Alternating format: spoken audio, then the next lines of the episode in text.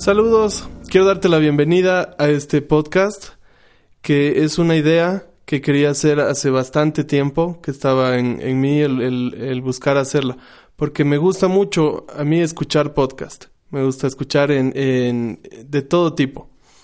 Y a veces escucho ahí en el, en el camino al trabajo, a veces lo escucho mientras espero a alguien, cuando estoy en la calle, cuando estoy caminando, cuando estoy echado. Entonces eh, creo que es un buen recurso para comunicar un mensaje. Y esa es la idea de este podcast, comunicar un mensaje. Eh, es algo distinto tal vez a lo que a lo que estoy acostumbrado, tal vez estoy más acostumbrado a hablar ante un grupo de gente o en una administración con, una persona, pero em, son cosas distintas, porque a veces en, el, en, en una prédica uno puede leer el cuarto, te das cuenta si estás diciendo algo que puede ofender o que no está siendo bien recibido y puedes ajustar lo que estás diciendo. Pero por este medio no, no puedo darme cuenta de cómo reaccionas, si algo que, que diga tal vez no te guste o tal vez te aburra. Eh, entonces no sabría en qué momento poner algún chiste o, alguna historia amena. Pero eh, de todas formas creo que tiene muchas otras ventajas. Creo que es algo que puedes escucharlo, si quieres puedes escucharlo de corrido, si quieres puedes escucharlo por partes. Si no te gusta en algún punto y dices, mm, ya no me parece, puedes cortarlo y, ya no está mi voz. Entonces, em, tiene esas diferencias, pero creo que em, tiene, tiene muchas más ventajas. Entonces, eh, quiero darte la bienvenida y en primer lugar comentarte el nombre de este podcast es ser humano. Porque creo que lo, una de las cosas principales que hizo Jesús cuando él estuvo aquí en la tierra, mientras él caminaba al lado de sus discípulos o hacía, hacía algo, eh, las mayores lecciones que nos daba era cómo ser humano. Y él siendo divino, siendo eh, una persona que vivía en otro plano, que vivía eh, tal vez en el mundo espiritual, cuando vino acá nos mostró cómo teníamos que ser, cómo tenemos que comportarnos, cómo tenemos que pensar y a qué cosas le debemos dar importancia. Entonces, esos son los principales temas que vamos a tocar aquí.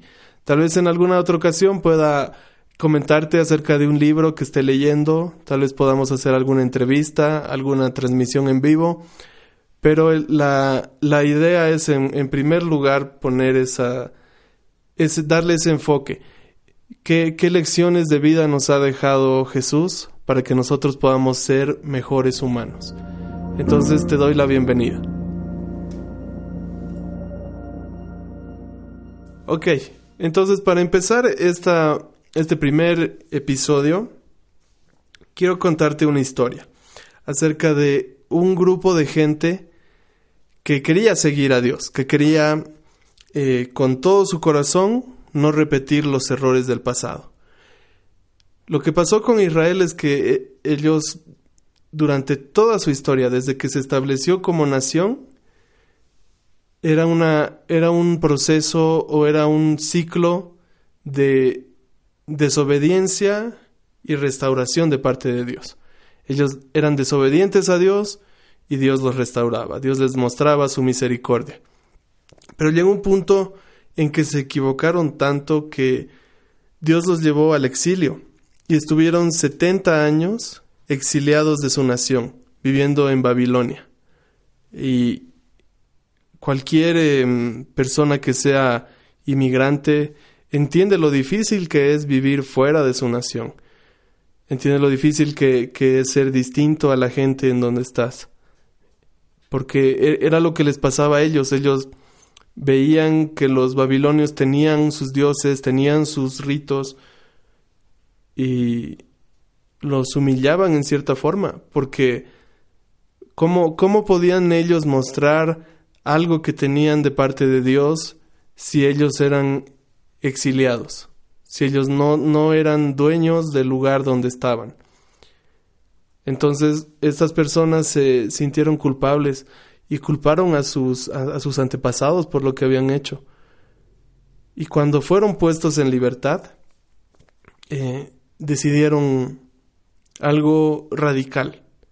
Ellos dijeron, vamos a ser un grupo de gente, vamos a ser una generación que no va a caer en los mismos errores. No vamos a, a alejarnos de la palabra de Dios nunca más. Y empezaron a revisar toda la palabra de Dios. Y, pusieron eh, mucho énfasis en, las reglas que estaban en, el, en el Antiguo Testamento. Le pusieron mucho énfasis en cumplir eso. Y cuando no había alguna, alguna manera práctica de cumplirlo, trataban de poner otras leyes que lo hagan. Les ayudó, en cierta forma ellos tuvieron resultados. Eh, como, como tenían conocimiento de la palabra, como buscaban aplicarlo, empezaron a ganar estatus, empezaron a ganar influencia, ganaban respeto y eventualmente ganaron poder religioso y poder político, porque ellos, ellos determinaban de, qué se trataba la religión judía.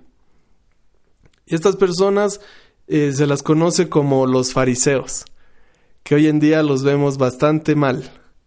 Que hoy día pensamos cuando hablamos de fariseos, hablamos o de legalismo o de religiosidad o de algo que, que no tiene nada que ver con la, con la vida cristiana. Pero ellos empezaron tal vez con, con la misma idea que empezamos nosotros. De la misma forma que nosotros le hemos fallado a Dios, eh, el fallarle a Dios nos trajo humillación, nos trajo vergüenza, y cuando estábamos frente, frente a, a su santidad, eh, éramos humillados. Y a veces empezamos de la misma forma. Y como a ellos les tuvo, les tuvo esos resultados, les, les, generó bastantes beneficios. Ellos se mantuvieron así durante cientos de años. Entonces ahí adelantamos la historia un poco. Entre todo lo que les jugó a favor, hubo una cosa que les jugó en contra. Y era que cuando tuvieron a Jesús, tuvieron a Dios frente a ellos, estaban tan enfocados en seguir las reglas, estaban tan enfocados en la ley que no lo reconocieron. No se dieron cuenta que tenían a Dios mismo frente a ellos. Y no solo no lo reconocieron, sino que se convirtieron en sus más feroces enemigos. Se habían declarado enemigos de Jesús, se pusieron en contra completamente. Lo perseguían, iban detrás de él, esperando una ocasión para hacerlo caer. Y no solo se, volvieron en sus enemigos, sino que eventualmente lo mataron. Y ellos fueron los autores intelectuales de la muerte de Jesús en la tierra. Hicieron todo para que Jesús fuera, llevado a juicio. Le pagaron un soborno a uno de sus seguidores, pagaron a, falsos testigos y por la obra que, ellos habían hecho, Jesús terminó en la cruz, dando su vida. Y la historia de ellos no se queda ahí, no acabó cuando fueron eh, o vieron en, en ellos esta, esta aparente victoria. Porque Jesús tenía un plan detrás de todo eso. Jesús empezó a ser su pueblo. Jesús formó a su gente. Durante el tiempo que Jesús estuvo en la tierra, él levantó a el que sería su nuevo pueblo. Entonces ahí tenemos la historia de los del camino, que era como se les llamaba inicialmente, porque eran personas que vivían prácticamente en la calle, caminando de un lado a otro. Y estas personas tienen características que en cierta forma son parecidas a los fariseos, pero en, en los aspectos que realmente importan son muy distintas. En primer lugar, eh, aunque tenían la, misma ideología religiosa, ellos también creían en la Biblia. Jesús, su maestro, les dijo, todo lo que les digan, en, eh, todo lo que vean ustedes en la Biblia, háganlo. Y ellos lo hacían, pero ellos lo hicieron de distinta forma. Y cuando vemos las, historias de lo que ellos habían hecho, eh, vemos, vemos cómo eran realmente seguidores de Jesús, porque eran iguales a Jesús. Y eh, cuando me tocó estudiar el libro de, Hechos, em, veía ciertas, ciertos paralelismos con la vida de Jesús. Eh, hay, un, hay, una, hay una porción en la que Pedro resucita a una niña eh, y, es, lo, lo, relatan muy parecido a la, vez que Jesús resucita a una niña. Juan, eh, con muchos otros de los discípulos, se enfrentaba a turbas que querían matarlos, que los perseguían, que iban detrás de ellos. Esteban, que era el, eh, uno, uno de los siete encargados de la, de la repartición de alimentos, que, estaba, que, que servía bastante, murió en, en, un juicio muy parecido al de Jesús. Pablo vivió igual eh, encarcelado, vivía en juicios que no eran justos, que las personas que los perseguían eh, contrataban a personas para que mientan. Entonces, este era un pueblo que era bastante parecido a Jesús. Era tan parecido a Jesús que, le, que los empezaron a llamar por el nombre de Jesús, les empezaron a decir cristianos, porque era obvio que ellos seguían a Jesús, porque hacían lo mismo. Y ahí tenemos a ambos, ambos bandos o ambos equipos en cierta forma enfrentados uno contra otro porque para los fariseos, para la gente judía que, que no había aceptado a Jesús, estos eran sus adversarios y iban detrás de ellos, buscando de la misma forma la ocasión para hacerlos caer. Y quiero enfocarme un poco en la historia de, de Esteban. Esteban era, eh, se, nos, nos lo describe el libro de Hechos como un joven que tenía un poder especial. Él hacía milagros y señales, y eso maravillaba a la gente. Pero em, algunos judíos del pueblo de, de, Sirene empezaron a discutir con él y buscaban hacerle caer, buscaban que, que él blasfeme de alguna forma, que se equivoque, eh, pero ninguno pudo hacerle frente, porque Esteban hablaba y cuando él hablaba, lo que se nos dice es que él tenía la sabiduría que venía del Espíritu Santo. Y esos judíos le, le, dieron ese dinero a otras personas para que digan que él había insultado a Dios y que estaba en contra de, de Moisés. Y así empezaron a hacer alborotos en el pueblo eh, incluso los líderes del país, los maestros de la ley, se habían enterado de todo lo que estaba pasando con Esteban y lo llevaron a juicio. Y pusieron, eh, llevaron ese juicio a otras personas para que continúen mintiendo. Que, que, que, que, estas personas digan que oyeron decir a Esteban que él iba, él iba a destruir el templo, que Jesús iba a destruir el templo y que iba a cambiar las costumbres que Moisés había enseñado a su pueblo. Y las personas que estaban en la junta miraban, miraban a Esteban y decían que era como un ángel. No podían quitarle la mirada. Entonces, ahí el paralelismo es tan evidente que realmente si, si cambiáramos los nombres, en lugar de Esteban decir Jesús, es la misma historia. Jesús tenía gran poder, Jesús hacía milagros, Jesús sanaba a la gente de forma poderosa y, y fue traicionado y, y, Jesús también fue llevado a juicios en los que había testigos falsos que decían que Jesús había dicho lo que no había dicho y, y lo, lo juzgaron por eso. Y cuando los, las personas que tenían que juzgar a Jesús tenían que emitir un juicio, no podían encontrar nada malo en él. Y era lo mismo que le pasaba a Esteban. A tal punto, pero que eh, las personas que tenían que emitir el juicio sentían una presión grande de parte del pueblo. Entonces, luego el jefe de los sacerdotes le pregunta a Esteban, dice, ¿todo lo que dices es verdad?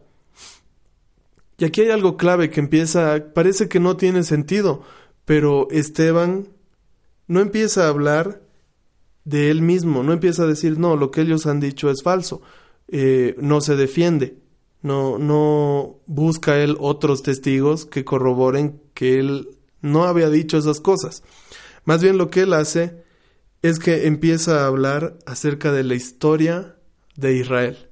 Empieza a hablar de Abraham, cómo Jesús se le había aparecido, cómo, cómo, o Dios, perdón, cómo Dios se le había aparecido a Abraham y lo llamó a que salga del lugar donde él había estado eh, cuenta un poco ¿no? el testimonio de, Abraham, cómo él recibió el hijo de la promesa, cómo con ese hijo de la promesa él iba a hacer eh, el pacto.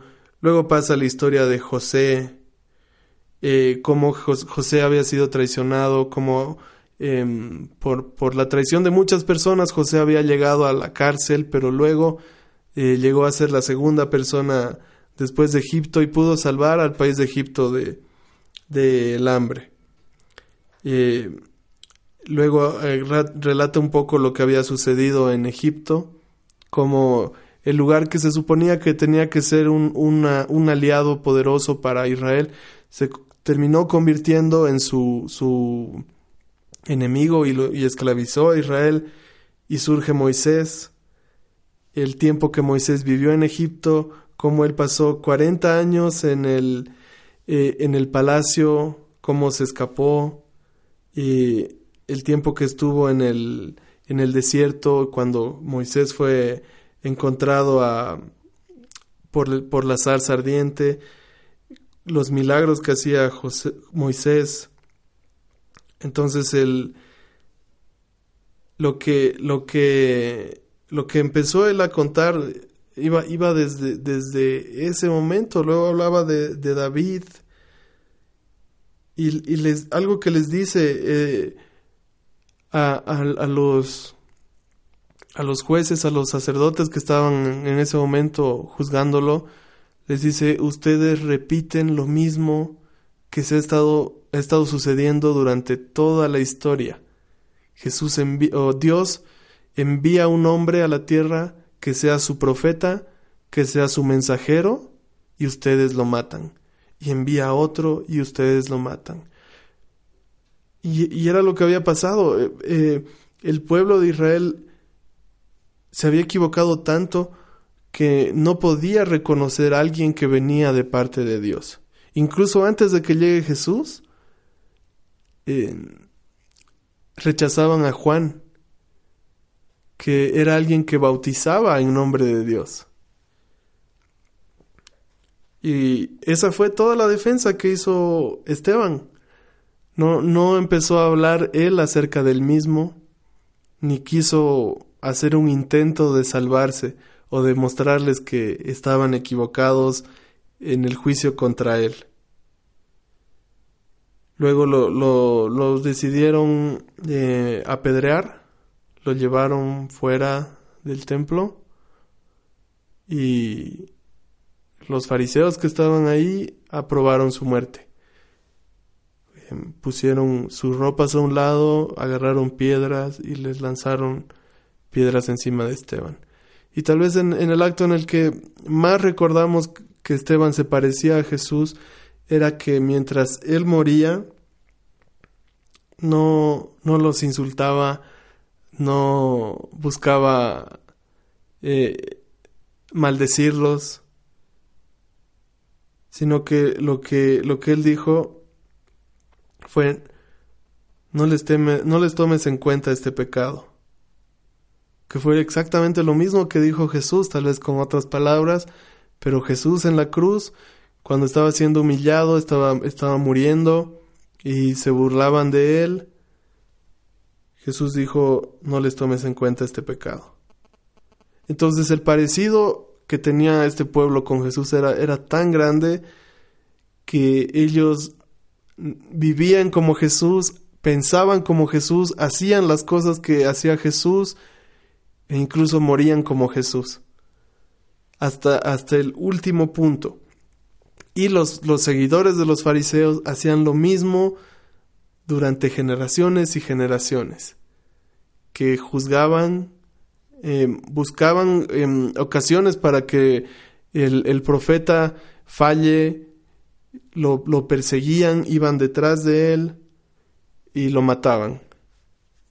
Entonces ellos igual continuaban su tradición. Y eso sucede durante todo el libro de Hechos. Durante todo el libro de Hechos vemos la historia de, algún seguidor de Jesús específico, algún apóstol, eh, sus acompañantes, y vemos cómo tenía un grupo de, de judíos o de fariseos detrás de él que lo, que lo iban persiguiendo. Entonces, tenemos en, primer lugar este ejemplo que es muy fuerte y, yo creo que vale la pena eh, detenernos y considerar en nuestra vida. Porque la Biblia muchas veces nos presenta dos alternativas. Podemos ser como una persona o como otra. Tenemos de un lado, por ejemplo, a, Caín y del otro a Abel. Y eso sucede en, muchos, en muchas historias de la Biblia. Y creo que en esta tenemos de un lado a los seguidores de Jesús y a los fariseos, que estaban enfrentados. Los seguidores de Jesús estaban dispuestos a morir por el mensaje y los fariseos estaban dispuestos a matar por el mensaje y continuaron haciendo lo mismo. Y tal vez esa tradición continúa hasta el día de hoy. Hasta el día de hoy tenemos personas que juzgan, que apuntan el dedo, que, que levantan eh, testimonios contra personas.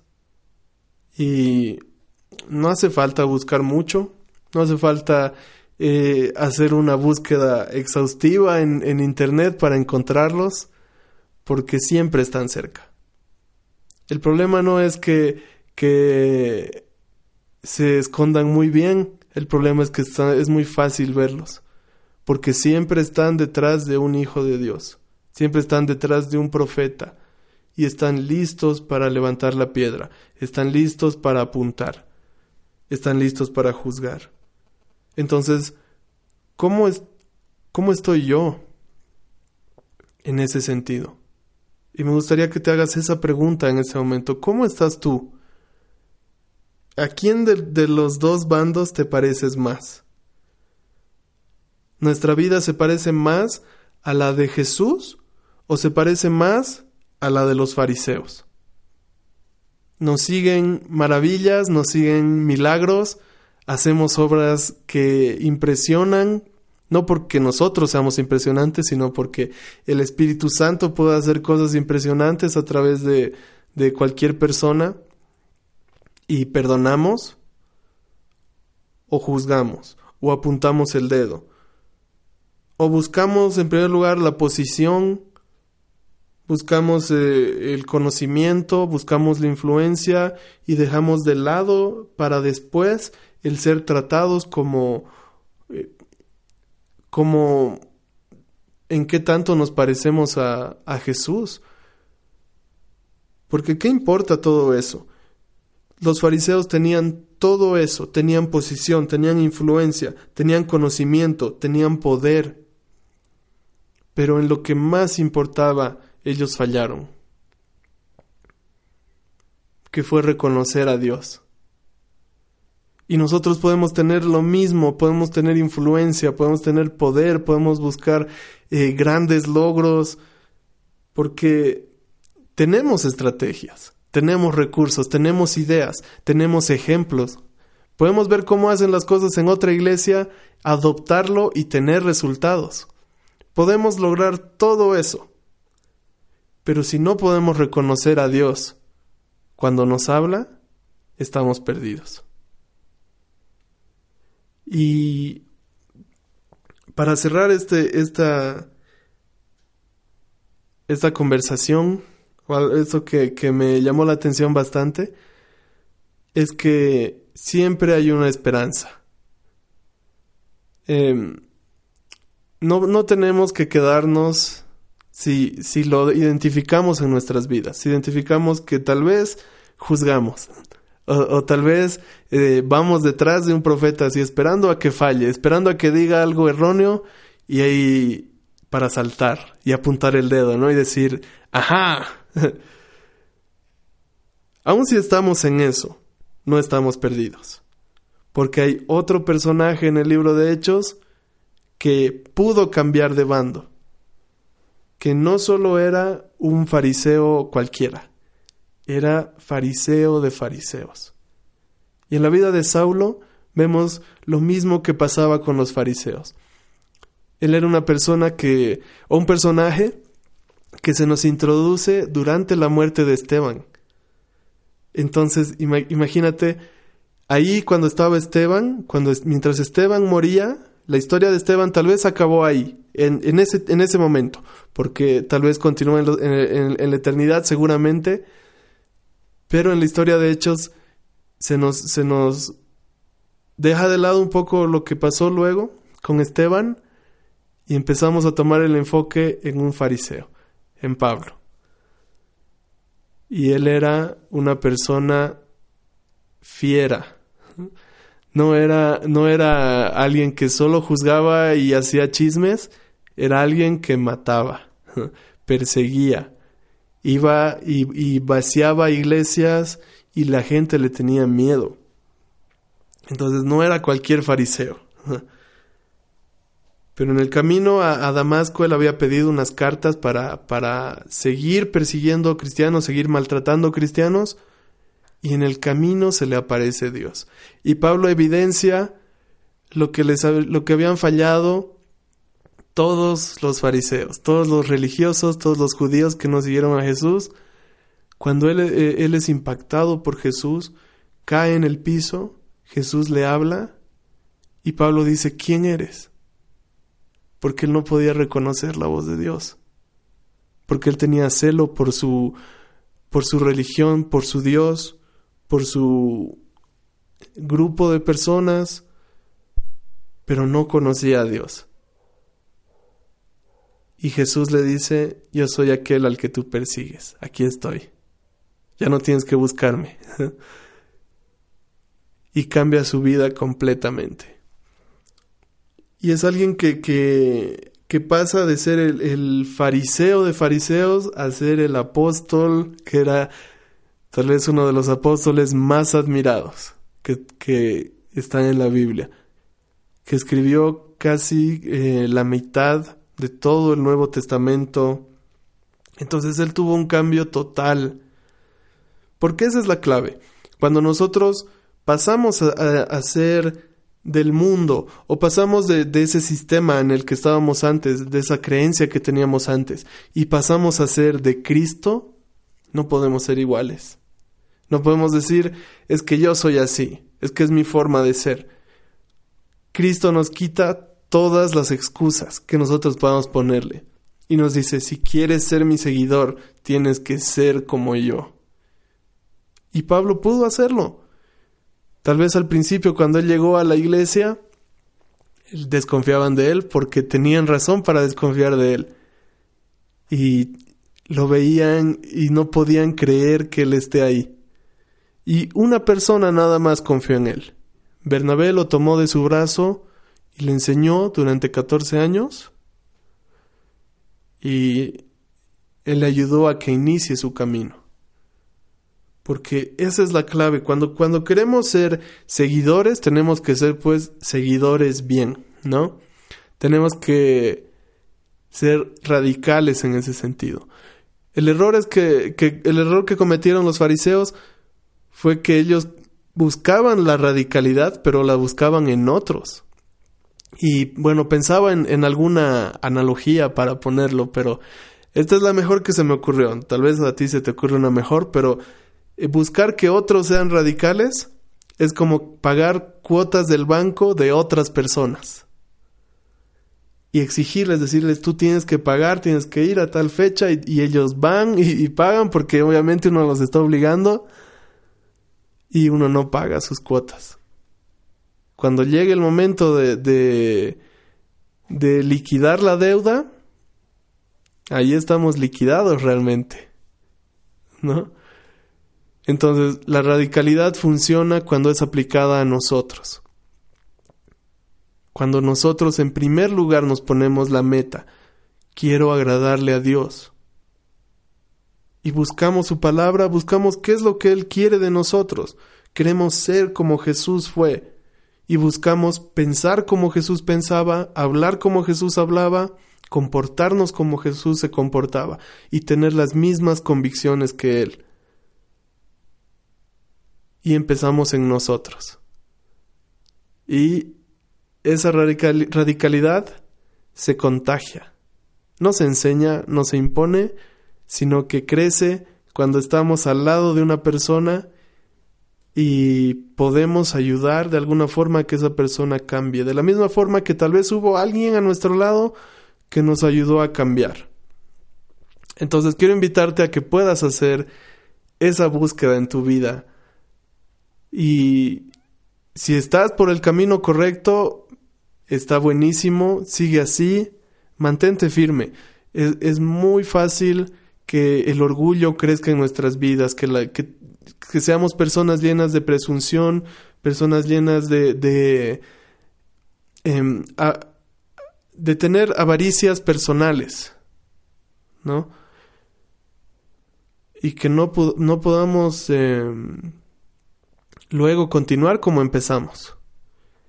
Y tal vez, si te, si te encuentras un poco del otro lado, eh, no te sientas mal, no sientas que, que ahí fue o que estás fuera del equipo de Dios, porque la invitación está abierta eh, para que cualquier momento puedas cambiar y puedas ser mejor de lo que has sido hasta el día de hoy.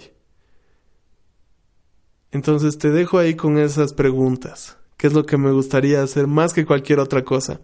Más que plantearte respuestas, que empiecen a generarse esas preguntas en tu mente.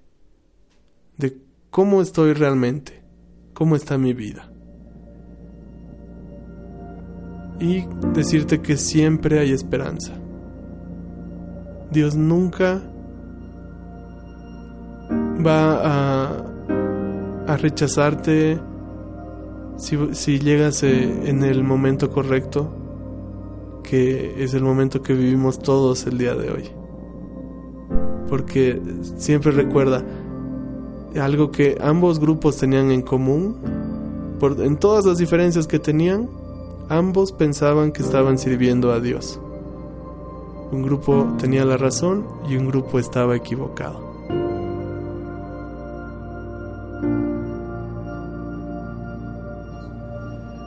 Así que ese fue el primer episodio de este podcast.